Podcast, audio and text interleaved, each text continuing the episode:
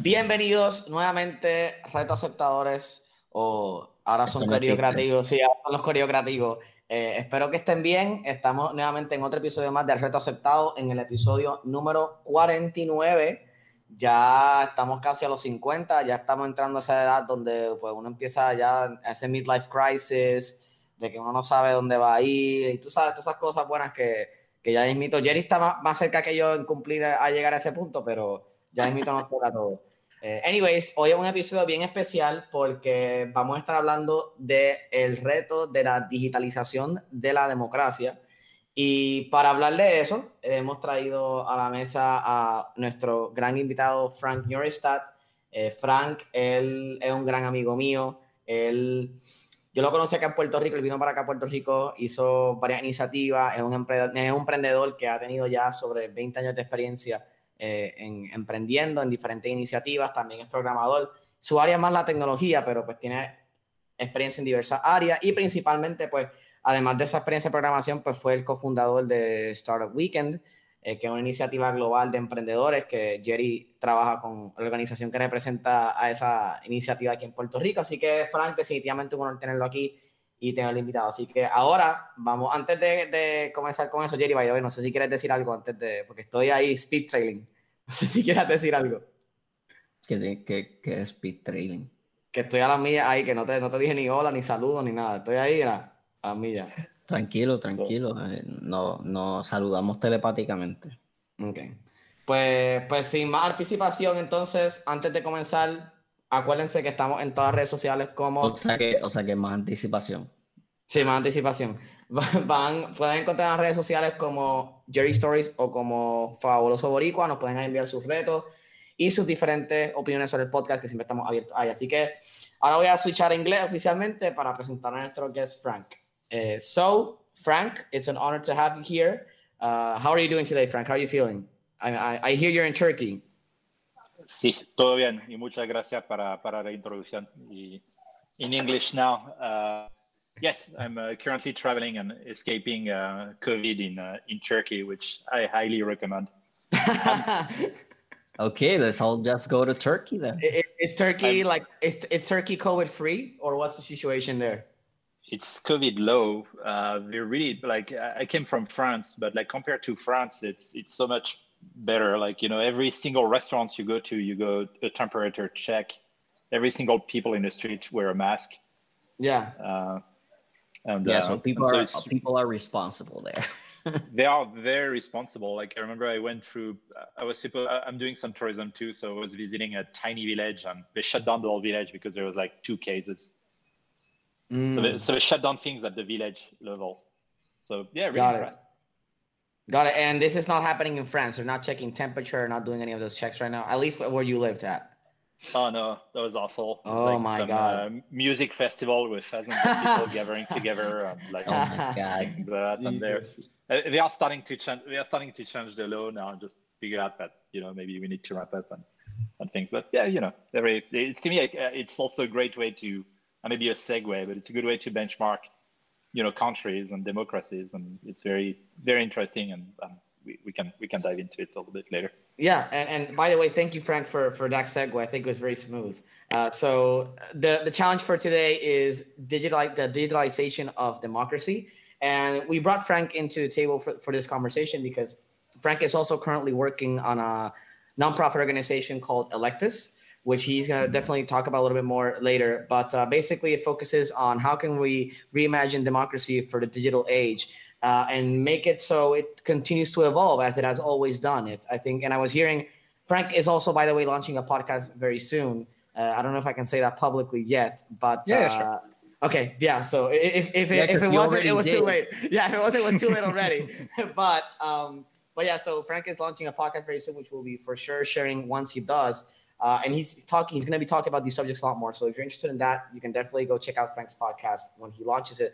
Uh, but yeah, basically, I think Democ right now this challenge is very important because, and I chose it because democracy has been facing some very particular challenges that it might have faced before, but I think due to technology and the scale that technology brings to the connecting of the world, it has made these challenges a lot tougher for democracy to tackle. Uh, and I, I, just wrote down a quick list of the things I think that have caused all this outrage in terms of democracy being kind of challenged, uh, especially recently. And I think it all started, at least the big main event that we all recognize now is this whole scandal with Cambridge Analytica and and all this data scandal that happened through social media where the elections were manipulated and there were people trying to look into how they can manipulate the democratic system. So Frank, from your perspective, was this the first thing that kind of like started this train or, or this pattern of uh, democracy in the eyes of the world falling apart? Quotation marks, because uh, I don't I don't think that, but uh, but yeah, what, what do you think was the first thing that caused this this outrage or this falling apart of democracy? Well, I, yeah, I think it's interesting. I don't think democracy are falling apart, but I think I think we're facing challenges, and we you know we, we can see it especially now in the nation when you know things are so divided. Um, yeah.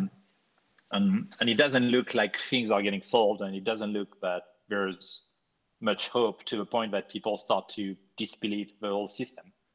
Yeah. Um, and so, yeah, I think it's a deeper question. Like, you know, it's like, you know, if you throw away democracy, uh, then what do you replace it with? Uh, you know, do we want do we want a system that's closer to China? It could be could be a question. Um, yeah. if you believe in democracy, then what do we do? And and I think you know usually usually the way it works is someone else come and say, "Oh, everything was awful before me, but if you vote for me, things are going to be better." Yeah, uh, and it goes on and on. But uh, but I think now what's interesting is is you know how, how does technology impact our democracy because it's already starting, but it's starting outside of of the system.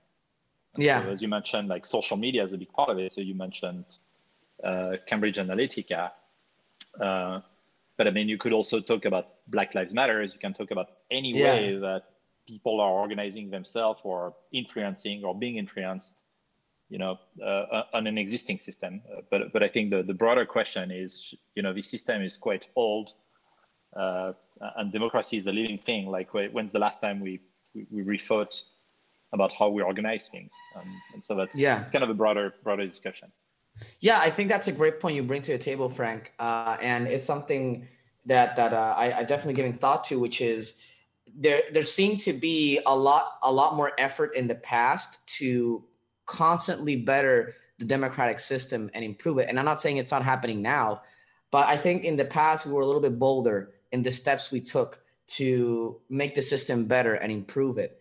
And maybe we've gotten to the point where the changing or the updating of be it constitution wise be it the lawmakers or whatever segment we want to we want to apply that to i think we're government itself has turned so big uh, and it has gotten used to some sort of stability that now it's kind of hard to update the system in a more faster or, or, or accelerated way that technology would suggest us to do so because technology moves really quick and in the world where technology is the main gateway for communication and for a lot of things that democracy is dependent on it needs to also change quickly. What what does what does why does technology influence like law for like law government like right now? Like like why why would government like i'm not i'm not saying i'm against it. I'm just asking um like why would government need to be as fast as technology in terms of like updating the system? Because um i mean I, I think technology yeah primarily is being used as a way of communication and it gives a lot of visibility to a lot of social problems if, if that's what we're talking about right now but should it like I, I I guess that should influence like maybe public policy and like laws that like for example in in terms of Black Lives Matter like there's there de- definitely should be passing laws to like prevent those kind of situations. But like like is is are like are we talking about like actually saying or uh, like of like government saying oh okay so there's like you know millions of people um, right now trying to tell us that you know Black Lives Matter and that we should matter too. Like it should matter to us too. So since we have that in turn, it I'm trying to put in words like like what's the really like I guess a technological solution to that. Um, because like like they would say, oh, okay, let's let's change this. And then like what should happen or or what would be the ideal situation? Like should should there be like I don't know, like like a system that allows to um I don't know, take in all that um I guess freedom of speech or or like you know that protest or i don't know how to actually like make it tangible. Um but like take all those things as input and say like okay that this weights in in this way. And so now like i don't know if it's like a tech like a, a literally like an app or whatever but like like should like what does that technology look like because like I, I still don't see in my head like okay that's yeah. how it's gonna influence um or or that's how government is supposed to keep up in a sense like i don't know if i if if all of what i said made sense but it did, it did. no, no it makes, but yeah but it's it a question all, it makes total sense and i i think we can start with maybe the basics like what, what's technology and um and and yes, I mean, I agree that technology is not the solution. It's just a tool. And, and when I say technology, like you can think of any. I'm currently in Turkey, but it used to be Greek, Greece here like 2,000 years ago, and um, mm. you know, and they, they they had this system that they invented, which you know led to to to a democratic system. You know, where where people would you know meet in a forum and decide of you know what's good and what's bad for for the community. Um, yeah. And and this thing evolved like in 2,000 years, but not that much until 1776, for example, in the US. Um, but you have to remember that in 1776, you have you had only 2.5 million people. Right. Uh, and let's say, uh, and at that time, the people who created the nation worked on it. So, so Madison being one of them. The way he did it is he asked his friend Jefferson, who was in Paris at that time, to send him all the books he had about democracy. He read most of them, and then he was like, "Okay, let's build a democracy with you know, a bicameral chamber uh, with representatives um, mm. and, and things like that. And, and what I mean is all these things, you can think of them as technology. So when I talk about technology, maybe maybe a broader one would be like you, you have to think as as um, uh, you know chamber of representative uh, as the result of technology, which was you know horses and paper. Uh, yeah. Before paper was you know before writing, like uh, the, the way you could manage uh, civilization was was way smaller. You could not manage 2.5 million people. But the thing is, now we have the same technology we had for 2.5 million people to manage like 300 or 400 million people. Uh, and it seems like it's a general observation, but it looks like whenever you reach a billion or 500 million, you, you end up with very, very centralized governments as, as a temptation. Was a good article about Harari about that. And, and I think COVID, if anything, is accelerating that, where you're like, oh wow, China managed it well. Well, the US looks like chaos or pretty much any democracy. Mm. So now the question is, uh, if we were, if you were to create a government from scratch today, you know, would you end up with the same system? Mm. You know, would you end up with representatives? Uh, would would you be like, okay, I need to elect someone every five years, every four years, and then they need to go there, and then we need to talk with our people, and then exchange paper. And so so that's what i mean by the technology. It's not it's not an and for me like it's not a mean for an and. It's it's just the idea is just to say you know uh, uh, uh, what would happen spontaneously if you would do it the other way? And to me these yeah. movements like you know black lives matters or, or like greta are kind of an illustration of what would happen right? Which is you have millions of people who feel like they are not being heard who spontaneously organize themselves and who are pushing a message but it's still like uh, it's still not democratic, right? It's not like I voted for that or I've got a representative. Like it's more like usually we, like the movement happens, but then what happened next? Like how does it structure itself? Is we're, we're not there yet. Uh, the take yeah. I have on my side is just to focus on one very specific thing, which is elections. Uh, but I think the broader theme is, you know, how how does how will democracy evolve? Like uh, when you read the original text, you know, when you read Hamilton uh, on the Federalist paper, like they, they, they, they clearly say like, you know, we, we have this constitution, we write it down, but it's obviously not going to be, you know, it should be alive. It should keep evolving. And you guys like, don't like they, they, they, they do recommend not to stick to, to these things and to, to feel free to evolve it. Yeah. And right. so that's the general, that's the general discussion if that, if that helps or if that makes sense. Yeah, I think to the point of to the point that you both make, I think specifically technology.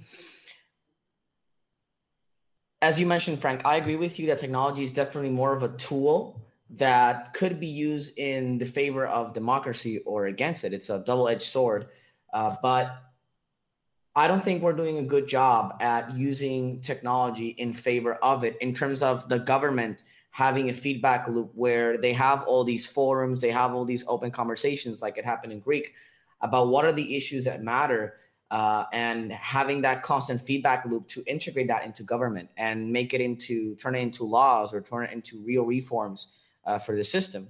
So I think that that's the first. I think at least with technology, I see I see that as the first thing that's happening because, as for instance, with the Black Lives Matter movement, as you mentioned, Frank, I it's i think it's possible that it's happening because we live in a democracy but as you mentioned it is not organized as one in if on, it, in if on itself which means that it doesn't have all these systems in place that get that democracy has to guarantee uh, uh, a voice for everyone inside of the group and a an organized system that is proven to work at least at at a smaller scale uh, which is for instance what you mentioned which we had in 1776 i remember the number you said but we had only a few barely a few million people or 2.5 yeah, million 2.5 million 2.5 million which is a lot less than the close to i believe it's 600 million now people or 500, or 500 million that live in the us right now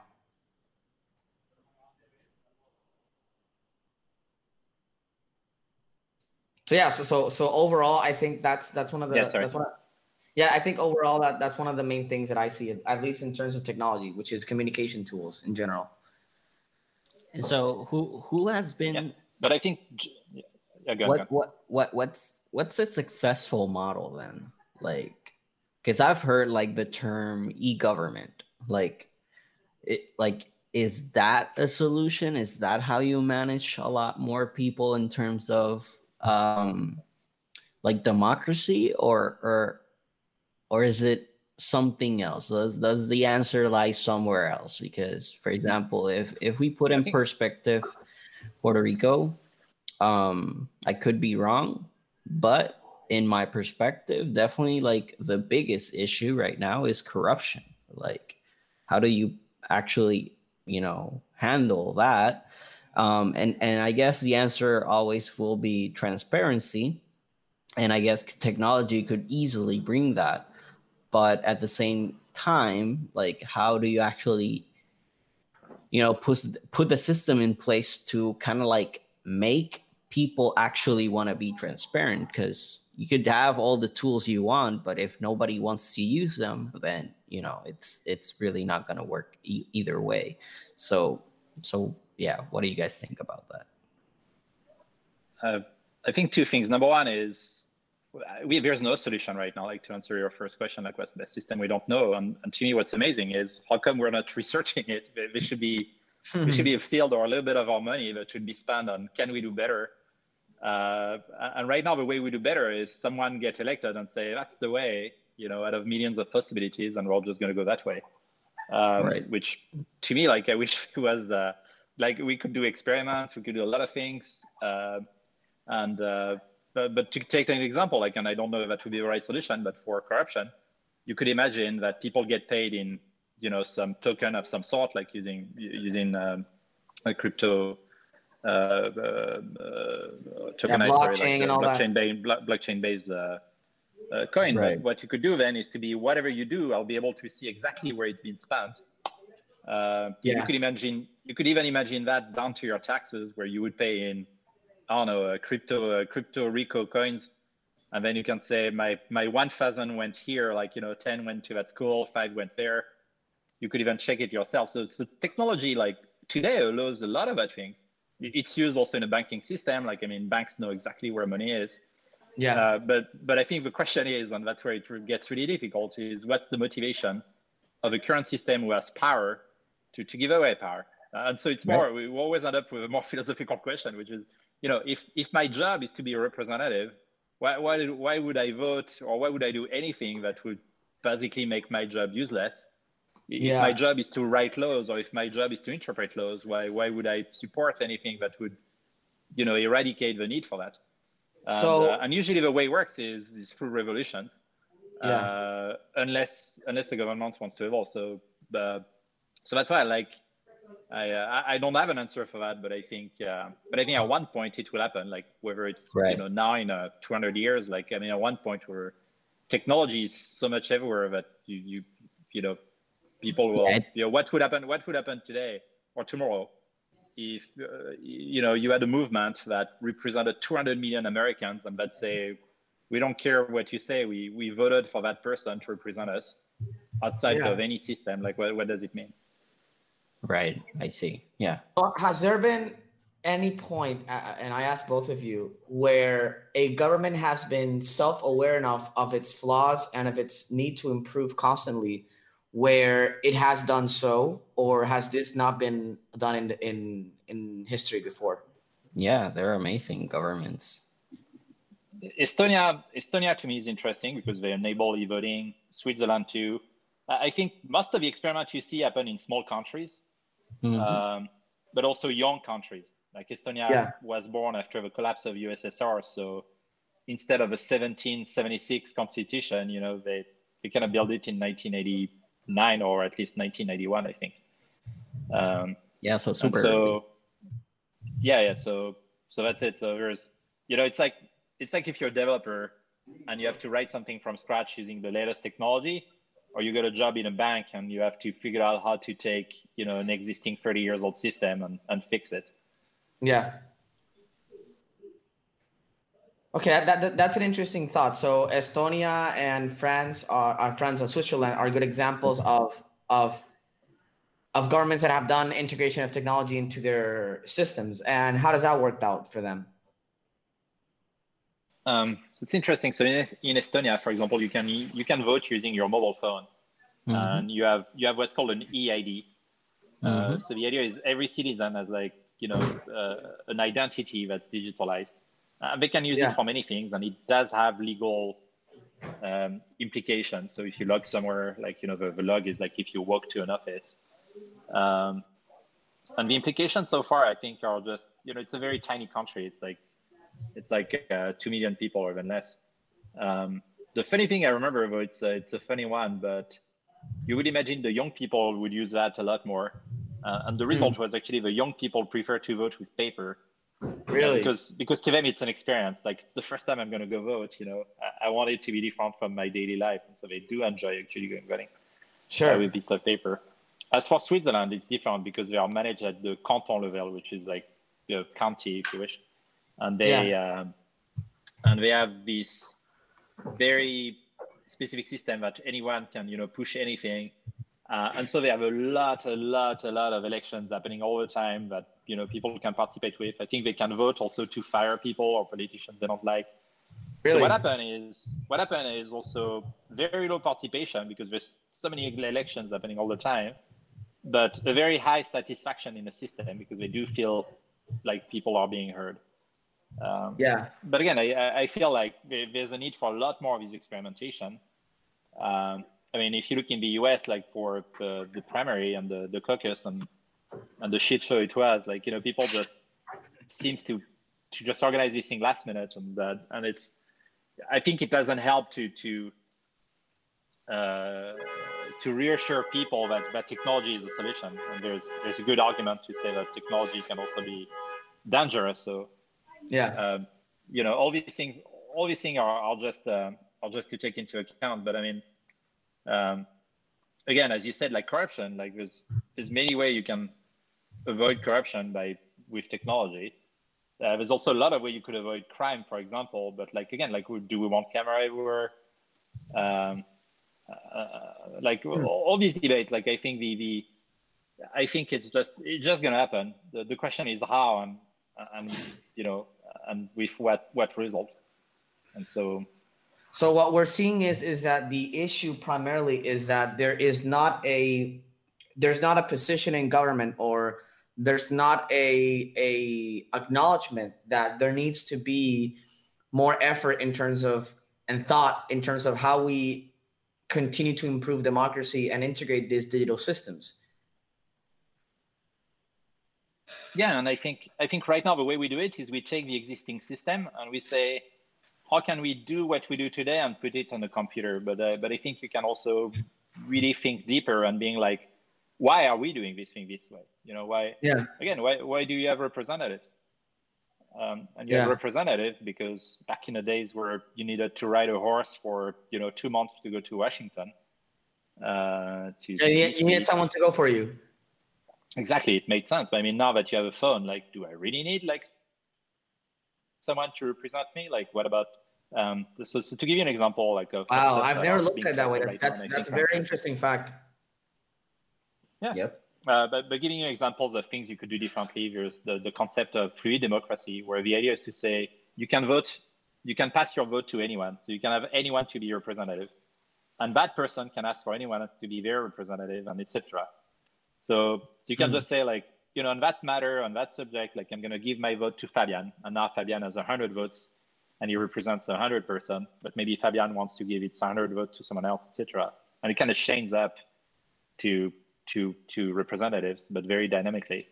So so that's mm-hmm. called fluid democracy.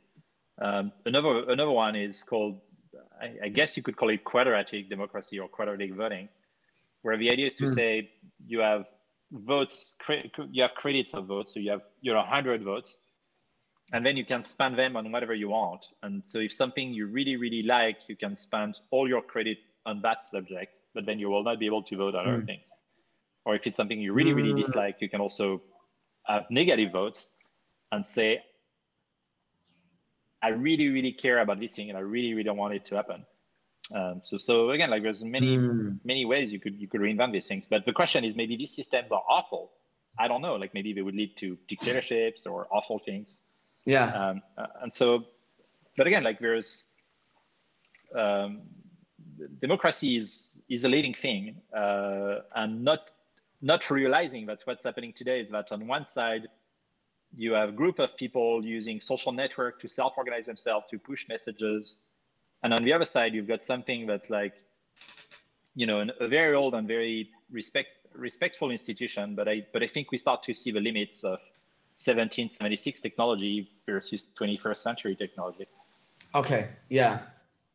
Yeah, I think I think that's a great thought, and uh, I think those are both great things that we have to test out. It's like uh, it's like you're doing a startup, right? You need to validate. You need to see if it works out. And some experiments might go wrong, some might go well. So it's it's all about just testing and constantly having that feedback loop in the system. Embed. So cool. I think I think the, the next thing I want to talk about, and I want to talk about because I know specifically you, Frank, have a lot of interest in this topic, is voting. So why do you see voting being such an integral and important part in our democracy? I mean, that's that's obviously think, the core of it. I mean, democ- democracy yeah. is power power to the people, you know, uh, by the people, that in in its roots. And so the way you express democracy is through through representation, through voting. Um, yeah. But right now, what we see is people don't vote anymore. People don't care. Like I don't know if you guys vote. Um, or especially in Puerto Rico, where there's like, you know, deeper a deeper debate like that. Yeah. Do you feel like your vote? Do you think? Do you feel like when you vote, it's something useful? Um, you know, so so I think what we see is all across OECD's countries, so the, the developed democracy, I think it's 42% of the people, only 40, uh, sorry, 43% of the people trust their governments. Yeah. The vast majority doesn't even trust their governments, like more, like close to 60%. Um, and so mm. our, our, thinking is to say that one of the root of that is because, you know, people don't believe votes are useful. And so focusing on focusing on how do we do we gather these votes and how do we do we test them and how do we make them in a way that people feel like voting actually matters, uh, then then I think is a good angle. Yeah, it's an it's an effort, it's a thing of doing the doing the groundwork to make voting work again in terms of work and I, I think it does work but there's clearly some flaws in the system that some for instance here in puerto rico there's lots of there was a, a governor here called garcia padilla which what he did was is that he passed a law right before the elections where he said to the people from other countries that were here illegally he said hey even if you're not a citizen of the United States, you can still vote in Puerto Rico, and I'll give you I'll give you a license for that. I'll give you a license even if you're not a, a, resident here in Puerto Rico. So what happened was that he did that on purpose because what we what he would do is he would tell them they would tell them inside of the the voting the the centers where they give them out the license that hey what you have to do now is you have to go to this place to get your your voting uh, your your voting permission to vote and once they came in there, they would tell them to say some certain things, uh, and they would automatically know that he was going to vote for his party, for the party of the current governor. And he he kind of like used the system to create this, like trying to cheat the system to gain more votes. Uh, so clearly, technology, for instance, with, with things such as blockchain technology and technology such as these that create you unique identities, especially digitally one digital ones, might be able to help with these issues. Uh, but I agree with you, Frank. I agree that that voting is a very important thing. And what do you what what should we do in a in a world where hacking is so common? Because that's another thing that comes up, right? Uh, we can do e-voting, but what happens if somebody figures out how to hack the system and break it in a way where they modify the elections? such as happened, and maybe it didn't happen directly in Cambridge Analytica, but something very similar happened where technology was used to influence. So that's, I think there's two, two or three things here. Number one, um, you know, when you talk about blockchain or things like that, like the truth is blockchain itself is not really doesn't really matter for for voting technology. Like encryption does, uh, and paper is still one of the best things we have. The, the, the issue is paper costs a lot of money. Uh, yeah. Uh, and again, it's not necessarily scalable. And uh, uh, and there's a there's a debate in academia, but like some people believe that you know we can do electronic voting. Some people believe like it's more difficult. Uh, what I like in blockchain is just that it's decentralized, and so I think philosophically and and uh, irrationally, you know, let's I, I take an extreme example. Let's say I'm organizing an election between Israel and Palestine for peace um, you know, if a server is very secure but hosted in one country, then the other country would dispute the results by saying it's been corrupted, yeah. even if the technology is correct. But if you decentralize it and everybody has access to it, then then this argument, even if it's false technically, uh, you know, at least at least becomes uh, could could be counter uh, argued uh, philosophically by saying no, look, it's everywhere. So so that's the first thing. I think the second mm. one is Cambridge Analytica, like influencing the election to me, it's it's interesting because I think anytime you have elections, you know, the goal is to influence them. You know, if I'm a politician, like you, you can go back in time, like you're, you know, before I would go on my horse again and I would go village by village and I would say how great I am, and I, I will try to influence people and say you should vote for me instead of that guy. Then later yeah. on, you had the radio. Then later on, you had television, and now you have social media. And so, sure, like I can use social media and target people and change their mind. But I mean, to me, to me, it's connected to a general issue, which is the issue of education. You know, it's like if people are well educated, you should not fear people being influenced because they can still think by themselves and they are educated people who can make choices. Hmm. Now, if you believe that the population is not well educated uh, and that whoever talks to them can influence them, that's another debate. So I think the debate of influence is also a debate of education. Mm. but whether it's social media, whether it's television, whether it's radio, whether it's speech, it's always a game of, of trying to influence people. Um, but but to me, that's that, that's the current system that forces that, right? Because the current system is here's a representative, vote for him or don't vote for him. Um, mm, but you right. could have a you could have other system like there's a researcher we, we talked to in Stanford who what he does is he looks at discussion in social media, and then he he he gets from the discussion like the, the general trends of what what a group of people might think, which is interesting too. Mm. So, so again, you can think you can think in different matters. Um, but so mm. so I don't think influencing the election is the right, the only debate. I think education is also a big one. Uh, yeah, and, and, yeah, and, and I I think uh, maybe the thing that happens in specifically in digital means is that these people and this is all this is always going to happen but especially in the digital age there's it's very easy to get to know someone to the individual level in terms of what they like what they don't like. And this is something that even if i go as a politician to whatever country and I go to whatever town and I know what these people are interested in, I know what they like, I can do the same thing. I can literally tailor my message to them, which is, I think, something that's fair. But there are things happening under the algorithm and under all the the, the wording and, and all the strategy that are deeply concerning to me, at least, in terms of how they use psychological techniques to maybe make you believe something that otherwise you might not believe. Uh, so it's very easy to expose people's psychological oh, yeah. tendencies uh, through knowing their interests and knowing all the specifics of how they operate and think. And I think that's the issue, right? How can we educate people where they can identify these biases that are created and the biases that we all have, and how they can go past them and try to be unbiased, which is very hard to do, and, and I would say impossible. You're always going to have a bias, but uh, try to be at the at the point where you make decisions based on what you think it's what you honestly think it's best and not what someone made you believe it's best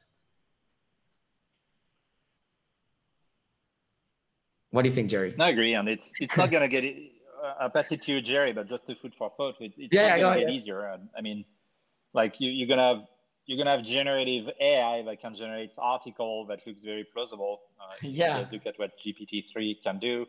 You're GPT-3 gonna have uh, you're gonna have uh, uh, it's uh, Google. Uh, sorry, it's um, OpenAI text generation neural network.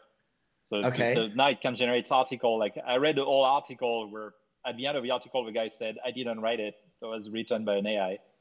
Oh um, my God. And, and I, I wouldn't guess like, and, and then the same, you, you very soon, very soon you will have videos, you know, where, where the people, in the, you, you could see, uh, you know, presidential candidate doing something awful but but it was you know generated like also. And so yeah deep fakes. the truth is going to be harder and harder to to to get. Yeah exactly. And so so yeah it's not going to get easier that we know. Wow. Which is actually why content is super important.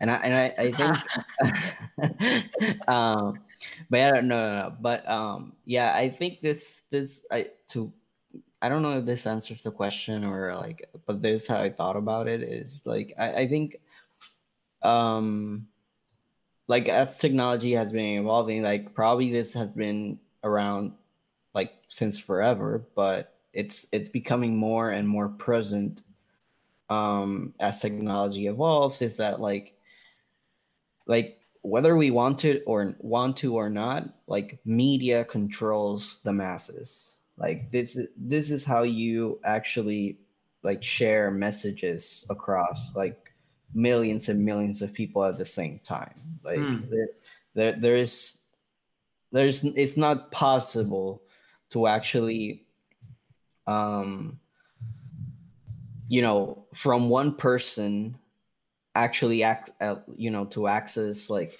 every single one without the use of you know media. So, so I think I don't know. Maybe maybe it's a, a problem that has to be solved at that level. Maybe, um, maybe it's also a problem of you know the actual like people actually not being you know shit like like human beings like actually being like trying to be do better um but yeah but i guess uh, the question is can yeah, like it's it's it's really it's really hard because like like there's so so much at stake. Like like why would you want to give out power? Like why would you want to you know take care of somebody else's problems? Like why would you like the I think the whole problem here and, and I was gonna ask earlier, like, you know, blockchain for at least for me, who is like a little bit, you know, um, distant to the topic, even though I'm tech savvy. Um, the the issue will always be like, okay, but how do you actually get people to use it? Like, like you could have the whole system in place, but like I'll just decide to not spend my money there. Like I'll just do it in cash. Like and then and then okay, so so let's start let's the solution there would be okay, let's let's start stop printing cash so that nobody at some point can even use cash. But then like how do you make like banks like like tell them like, hey, you you can't bring a single dollar again in the in, in the history of humankind. Like every and every single dollar is gonna be useless in like a year.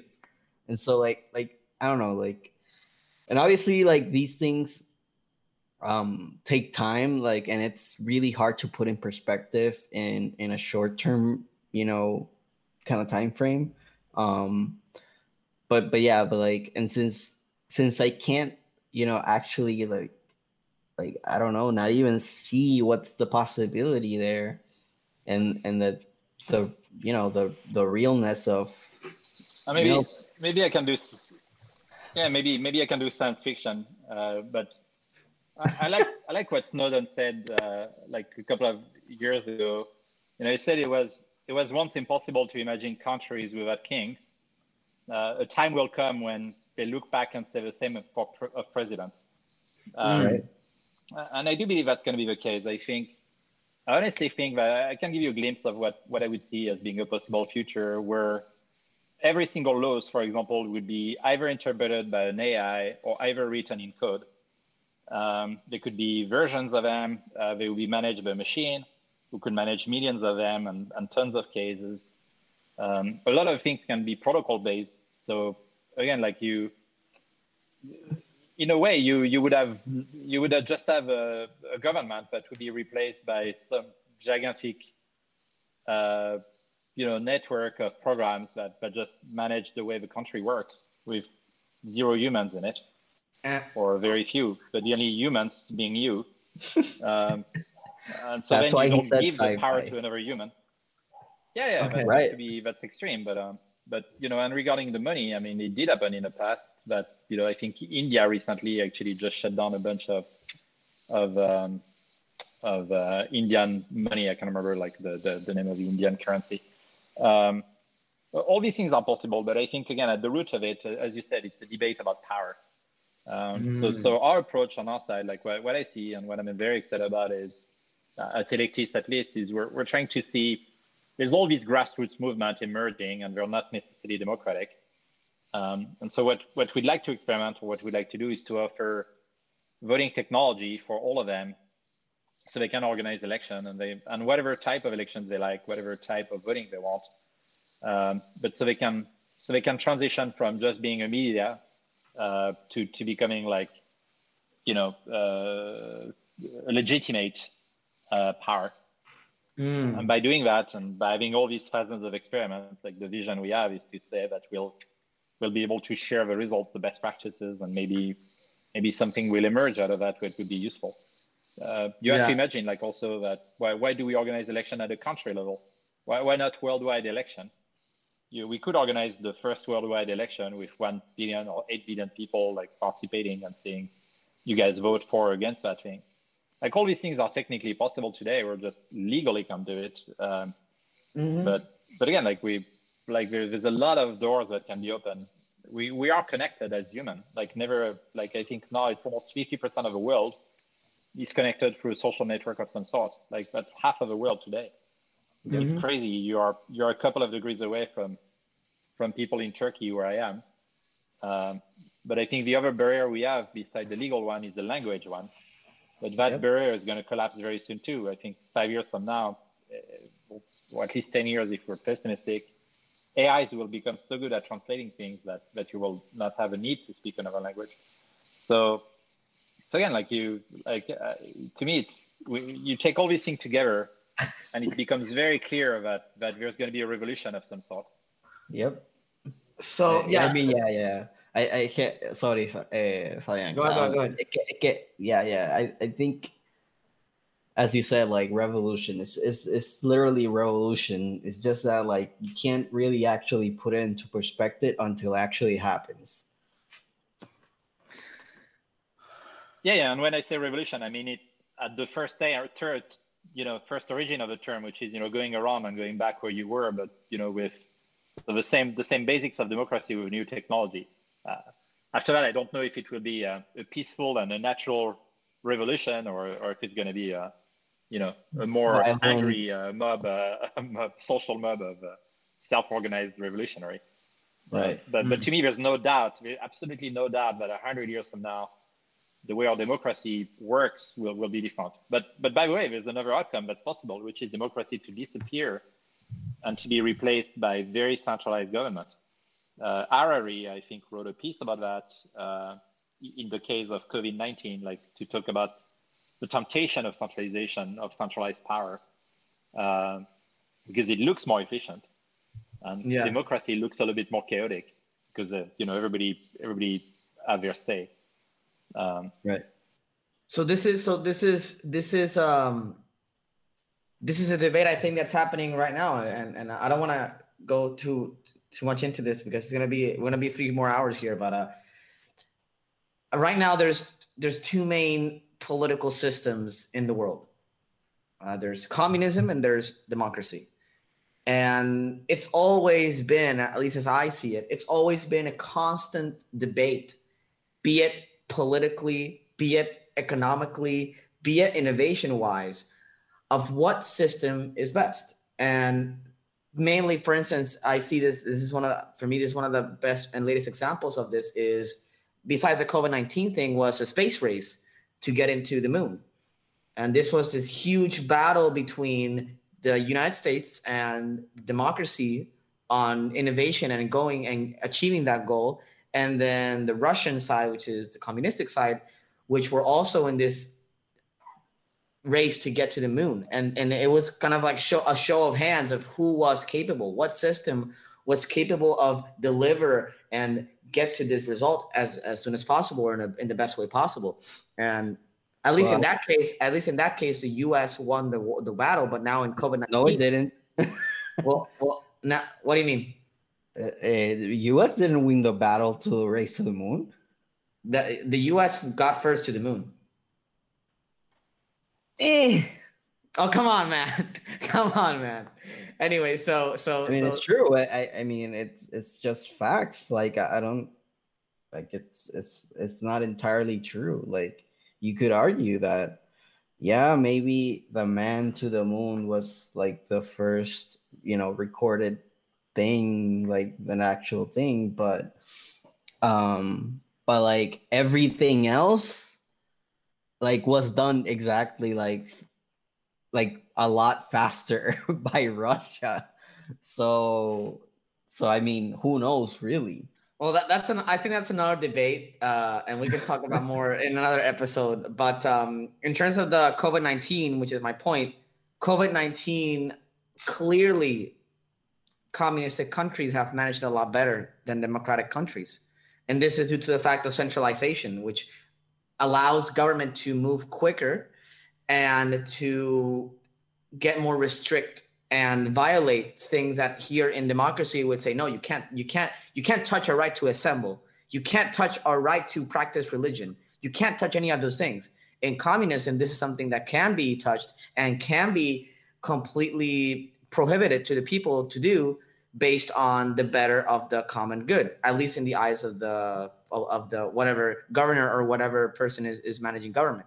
So to Frank's point, to get to get back to Frank's point, I don't want to go on a monologue here, but to get back to Frank's point, and this is what I want, kind of the point I want to do is that the world has been now at least resumed in these two main forms of government, and eventually, there's two ways we can go. Right, we can continue to live like this for the rest of our lives and for the rest of humankind, or eventually one kind of government will rise and one kind of system will unite the whole world and and the whole world will function under it. And maybe when we uh, when we go to different planets maybe mars will have another political system and earth will have another one.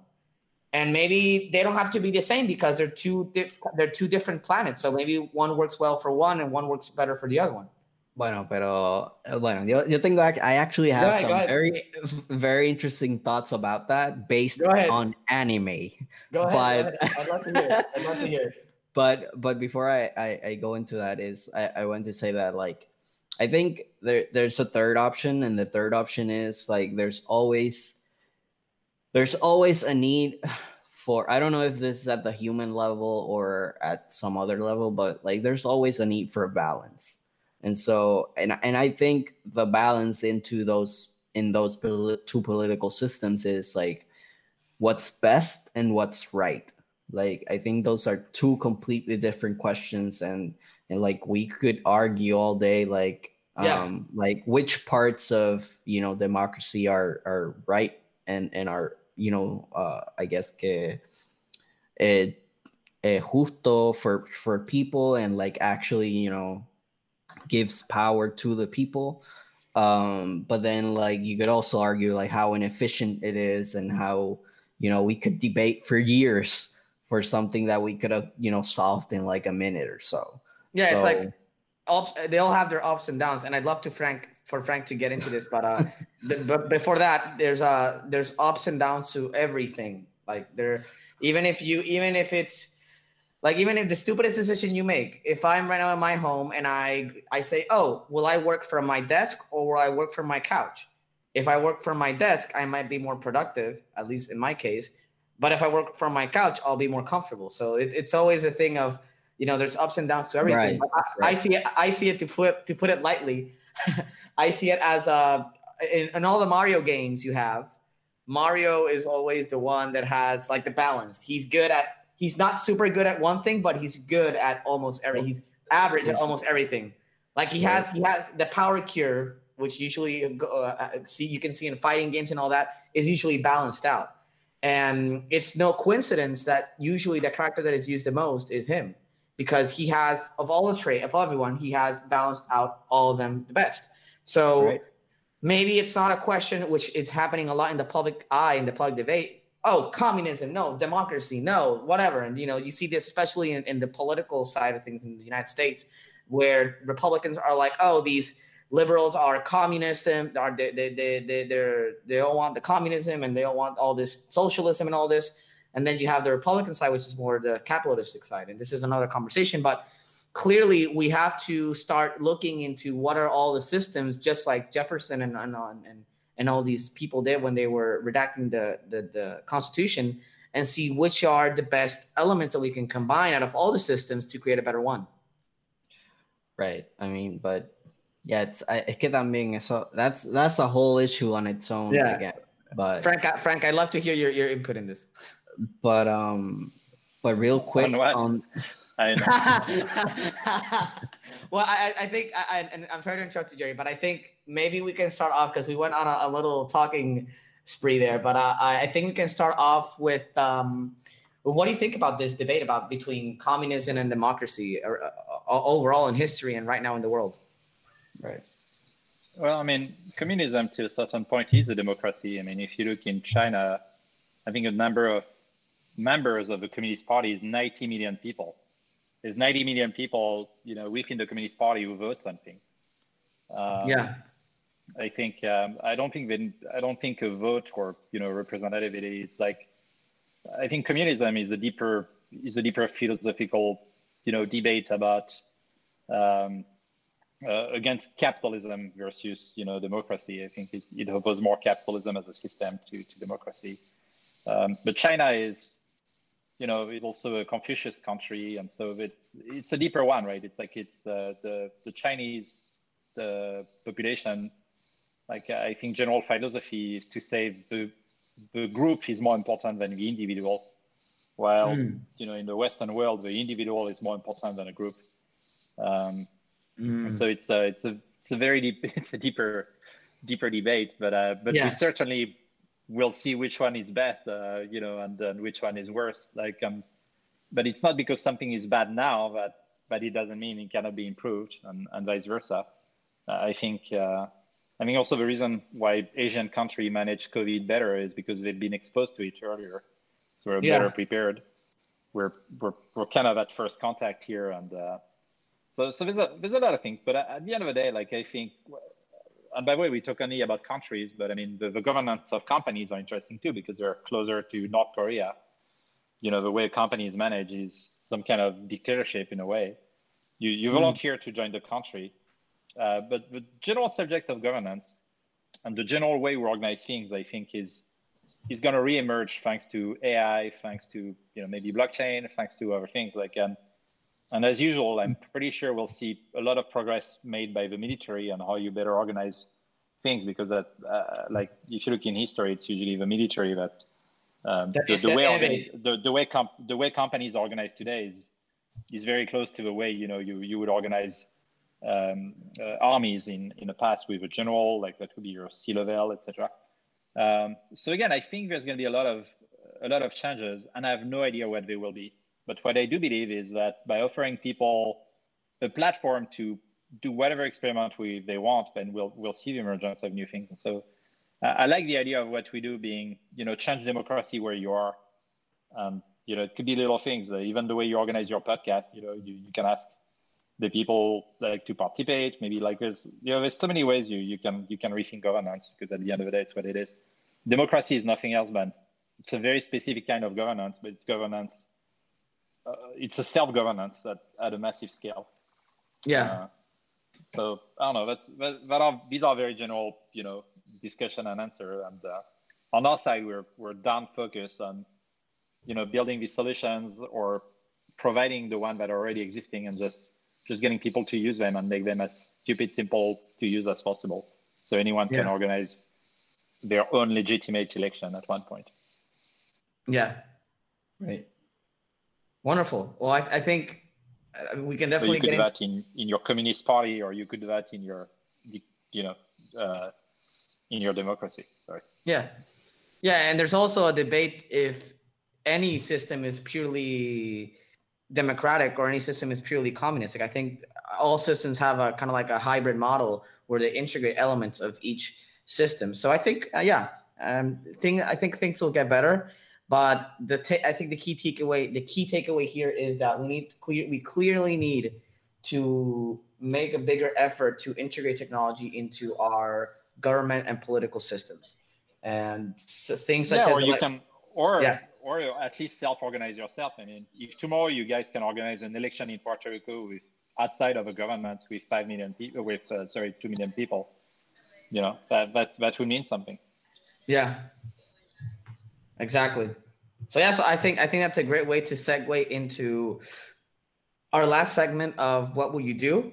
And Frank, I know we didn't tell you this earlier, but uh, we usually do like a little introduction to this segment and we do like a and now it's in english but we usually do like what would you do like if it was a little game show so you're more than welcome to join our our our verbal introduction to this section Jerry, are you ready yep okay so three two one ¿Qué tú harías? ¿Qué tú harías? What would you do? okay, that, that's been that's been the best, that's been the worst one we've done yet. Jesus Christ. Okay, so Frank Frank literally unmuted and then just muted again. Jesus. Okay, so the first question here is what would you what would you guys do if you led technological efforts in government? Which would be the things you would do to make this integration work better? Maybe we can start off with you, Frank. Um, I would just, I would just, I guess, implement and give a digital ID to everybody. Okay. I think that's a good first step. Okay. Great. And you, Jerry? Um, I guess, I guess I would try to. Uh, I don't know. Find find a way to to get, I guess, essential systems or like essential services um, onto some kind of platform and like make that the standard. You mean like send um do like an online portal for all the governmental services?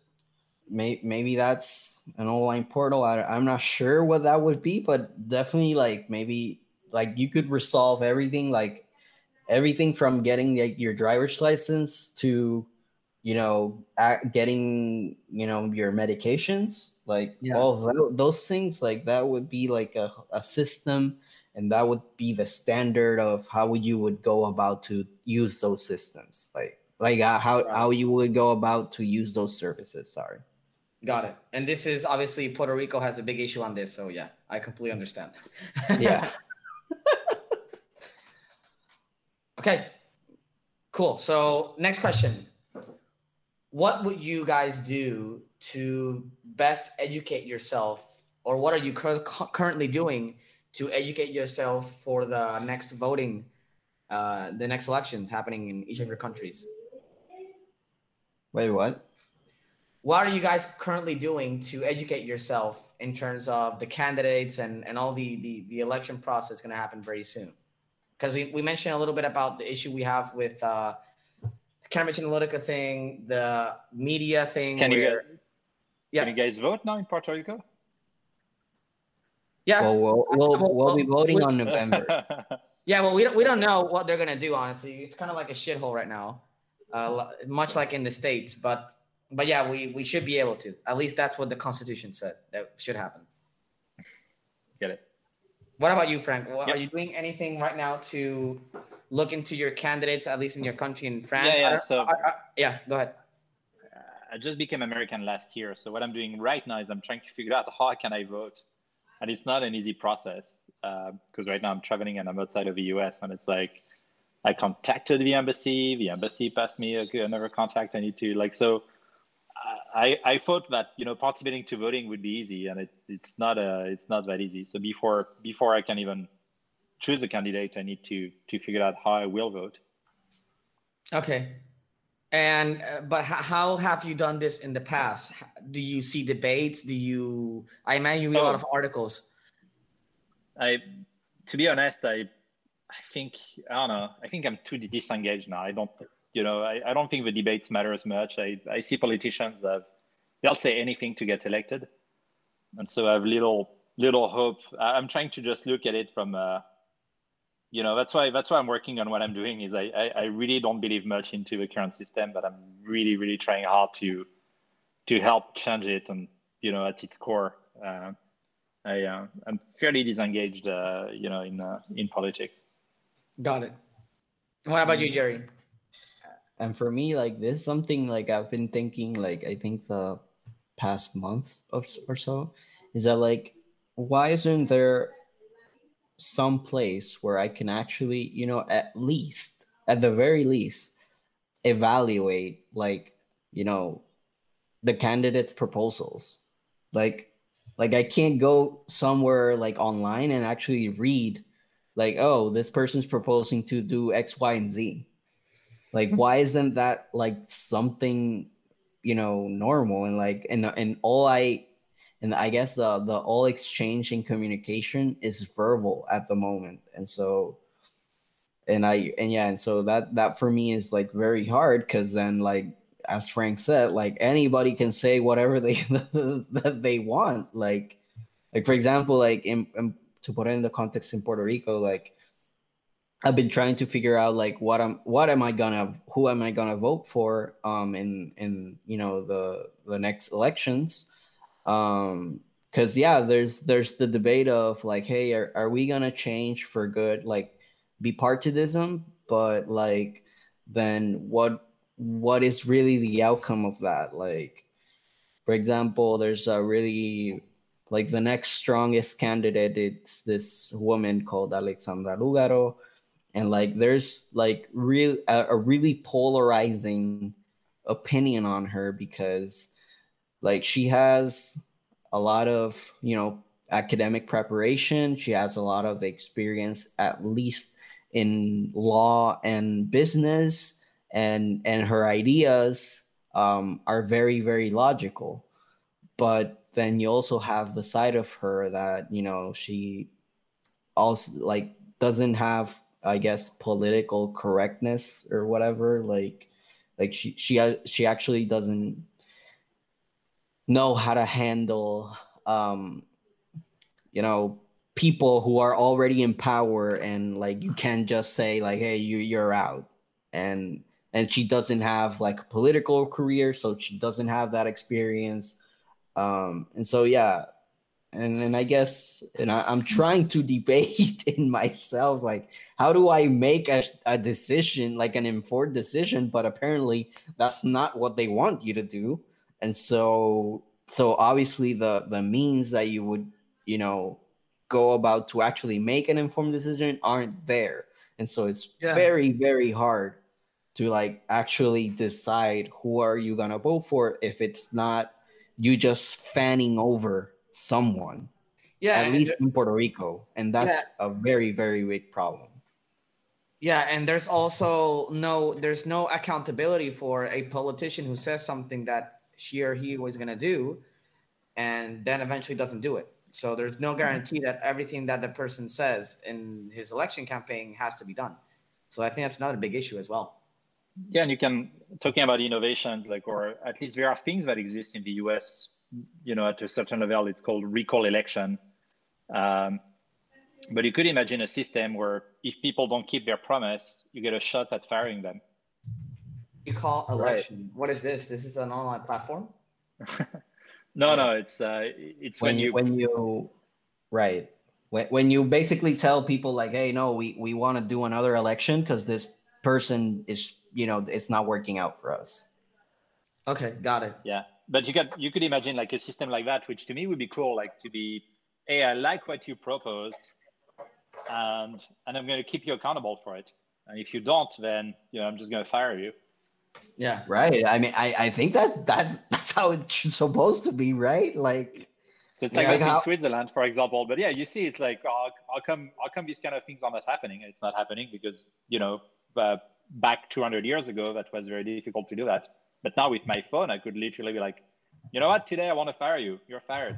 Yeah. Yeah. You right. you can you can fill out a, a petition.org form and hey, this is what I want to happen and and literally yep. I, there's been things the difference the difference yeah. between an election and a petition is right. the petition like you're like maybe you know it's not as secure and as safe and so that's why i go back to you need some digital id of some sort to be mm-hmm. sure that it's not got it I, I, can bet you i can bet you this year whatever is going to happen i bet you the election are going to be highly disputed i think i think people will doubt the results of the election a lot that's you know, and uh, that's going to be very interesting. And so that's that's the thing is how can we go to a point where you don't doubt, you know, that people really voted.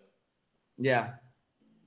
Yeah, it, yeah, it's it, it's gonna be a shithole esta elección in Puerto Rico. Like it get, it's just like I, get like, Kanye, Kanye West or, or someone else. I mean, I mean, I like it's argue like we could argue like that could be better. like who knows? Like maybe in the long term, it maybe maybe Bad Bunny wants to be candidate or like and, and sh- like shit you not if he actually decided on that like like I don't I don't know what would happen honestly. and and and it's very it's very uh, actually this is something I've been thinking about because um so recently specifically Bad Bunny he did uh, a, a, like a short version of an album of songs that he like for some reason weren't gonna come out like officially and so he just put them together in this like type of ep or album type of thing. Um and literally like on the last song he like he he does this um you know kind of like uh if, if he was like announcing something on a on a radio station and and he announces his next um his next al- album or something and supposedly it's it's correlated with the elections. And so like who knows what he's you know trying to actually do there like i wouldn't be surprised if you know for some reason but you see like... you be right before you said you would like to see the program but now you're like fuck yeah i'll vote for him like we go back to you know the media uh... right right right exactly that's completely true and, and I think and I think ten years from now, whoever is going to be president of the United States is whoever is popular right now on TikTok. Think about it. Is that that the future you guys want? I mean, I mean, right? It it sounds, I guess, illogical, but but then like for example, like this is something uh, uh, as well that I've been thinking about a lot of social media is that like now I'm trying to kind of like understand social media in the context of or or or I'm trying to make a metaphor out of like geography. Like I'm actually starting to see like social networks as countries and within and within them they also have their own customs and, and culture. And that's like super real. And when you actually understand those things you can actually influence um, a lot better and you can create uh, you know in this case media to actually have an Im- a bigger impact on those platforms and when like and and then if we go even further to to to what you like to that and what you said right now like it's totally possible that like like the influence of like whoever's really really big on TikTok is so so big that like you could you could argue that hey why isn't that person like the one who's you know telling us like what should be done or whatever um so it's so it's really really crazy right now well um, may, maybe yeah. maybe maybe this is due to the reason that at least here in the states we there's a culture of attributing a godlike energy to public figures. And maybe the issue is is that we don't look into what they actually think what they actually believe what they actually propose. And since we are so familiar with them since we feel so because that's part of marketing right? That's one of the most important things in marketing is you feeling comfortable with that brand or that person. And yeah. usually these, yeah relatability and usually these people the ones we feel closer to are the ones that are on TikTok doing dances every day, and we just like it. And we comment, she likes it, she responds, and whatnot. So very interesting. Yeah, we'll but see. it's we'll like it's yeah. popularity versus like representativity. But it's uh, I like also. I think uh, what happened in Belgium to me was also an interesting example of what's possible. I think Belgium didn't have a government for two years. Really? And he went very and he went very well. Oh um, my. So uh, how does that work? just scrape it like like you guys like you just go to your house and do nothing for the rest of your life and then we'll just you know do something else. Yeah. Okay cool. So i think we can go to last question. We're almost out of time so i want to respect frank's time uh, for being us here being here with us. So the last question is and i think frank already answered in the beginning of this segment is how can and before starting it how can we make change happen from an individual standpoint to improve government through technology?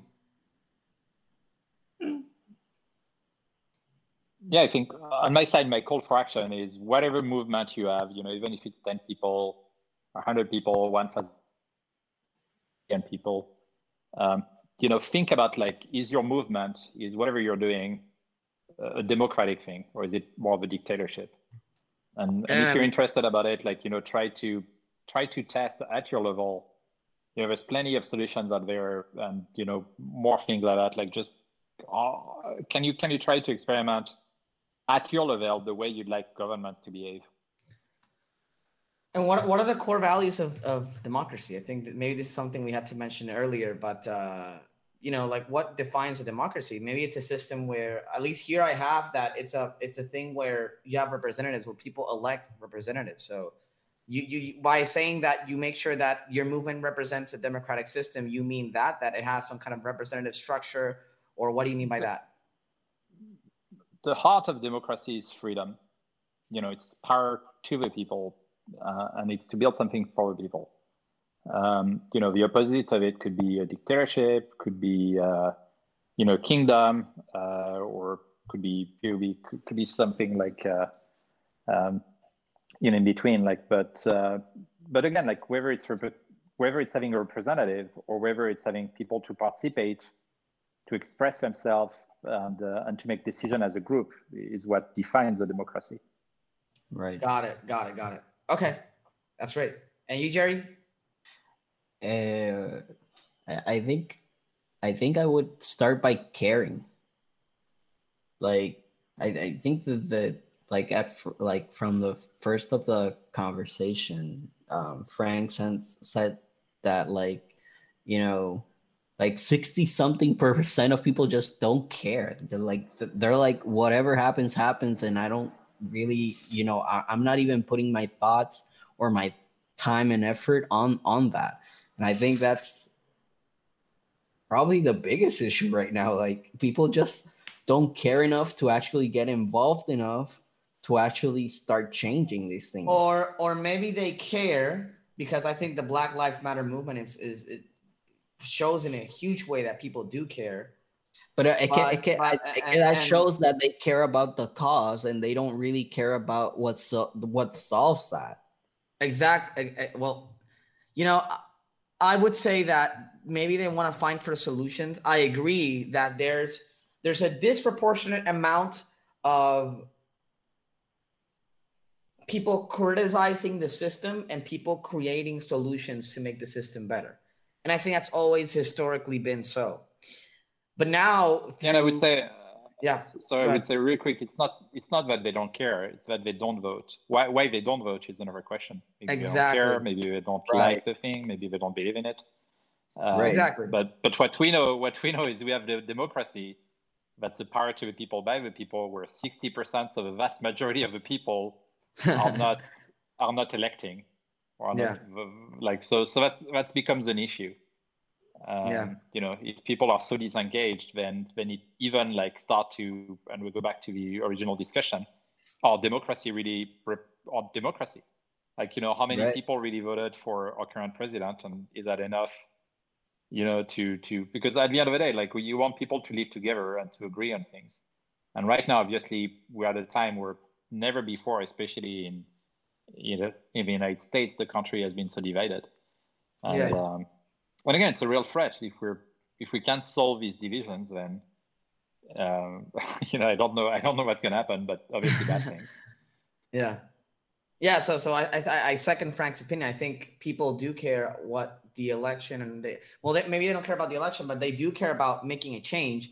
It's just that as Frank mentioned, maybe it, it's it's come to a point where they don't trust it, where they don't find this is they don't feel that the system represents what they want, and they don't feel their voices heard. Right. So how, they don't, how can we make that happen? But but they all they also don't like and I and I'm actually putting my exam like my own like I'm talking from my own pers- perspective or experience or whatever. Like sure. this is the first time actually that I'm actually putting an effort to actually educate myself on something and I don't think that's the in, norm. in terms of in terms of politics or, or what? Right, in terms of politics, like I, I, was like, really, is this first time you're actually putting effort to educate in something yeah, in your came, life, man? I came in, I came into this wo- world as a boy genius, so I didn't make, I didn't feel the need to actually read or or you know very modest, myself. yeah, very very modest, very modest. no, no, no, no, on on politics, like I'm actually trying to make an effort to you know take into my own hands that like you know if something's gonna change i need to change myself as well in terms of like how how do i go about like actually you know at least um figuring out what you know each candidate is trying to say or is trying to communicate. But i but i don't think that's the what about what about you get what about you guys get a representative to to come and debate with you from your audience? A representative from our own audience or or a politician from your audience. Okay, that's a good one. I'd love to do that. Right. I would also like to do that, but okay. let's do it. Let's put it. Let's put it in. The, let's put it in the in the in the plan. I think it's a great idea, and especially if they have opposing views. Uh, so if you're listening to this right now and you think you and you have another perspective you want to offer, feel free to, to reach out and, and, and we definitely love to have you. If on. you want to replace Fabian, now vote for. Cancel Fabian. All right, so so I think this is a great way to to end our conversation and kind of like wrap up with everything. Um, it's truly been a pleasure having you on, Frank, and I think we had a great conversation. And especially with all the insight you have and all the things you're doing, uh, it's really great to know that there's people like you working on making democracy better and improving it, especially for the digital age, uh, and especially the voting aspect, which is very, very important. So on that topic. I know, and hopefully, uh, yeah. Hopefully, we'll get to work more with Puerto Rico. And uh, if I can make a call, by the way, if you're a student in a university or if you know have, have contact there, like we right now we're testing that at the university level, so we'd love to work with you know students or people who have an interest in computer science or political science in uh, in Puerto Rico. That'd be great. Yeah, and, and I was I was just about to say that. Go ahead and, and if you want to mention something specifically, your social media or anything, you have the space now to do it. So so obviously and that Puerto that, Rico needs uh, needs a better democracy for sure. yeah. Cool. Yep. So so if you're a student, if you're interested in politics, if you're interested in technology, reach out to Frank. Uh, we can put your contact details on the description below, and and you can reach out to Frank there and see if you can contribute to this amazing amazing organization that's doing the effort to make voting better and democracy better in general. So yeah, I don't know if you want to mention anything else, Frank. No, es todo. Viva la democracia. Viva la democracia. All right. Well, with that, then Jerry, go ahead. Uh, well, I don't know if you want to mention your social media, Frank, or or do you want to be an influencer, or is that still not a thing for you? Sorry. What do you mean? Well, if you want to, if you want to mention your social media to so people can follow you there and reach out to you. Yeah, yeah, I'll, I'll share whatever you guys want me to share. Okay, cool. Well, we'll put it in the description then. And you, Jerry, what's your, where can we find you? Where can we get in contact with you? Bueno, ustedes ya saben que me pueden conseguir como Jerry Stories en todas las plataformas habidas y por haber, especialmente en TikTok. Ahí estamos rompiendo, así que vayan a darme follow en TikTok para que vean todo lo que estamos haciendo ahí.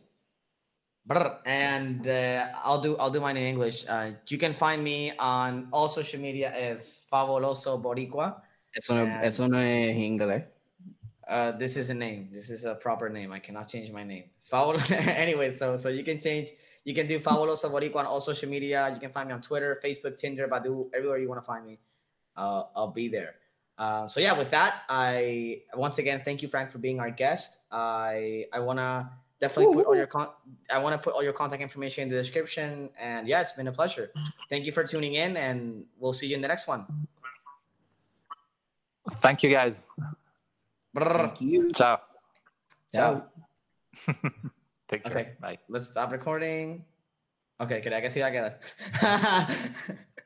Gracias, retadores, nuevamente por ver este episodio del el podcast Reto Aceptado. Nuevamente, oye, como siempre, tenemos que agradecerles a este hermoso espacio que estamos aquí grabando, que lo tenemos gracias a Coco House, que Coco House es un coworking space en el corazón de Santurce que tiene espacios de oficina, espacios de trabajo y mejor que todo y lo más importante, una comunidad de gente que está creando cosas bien, bien cool.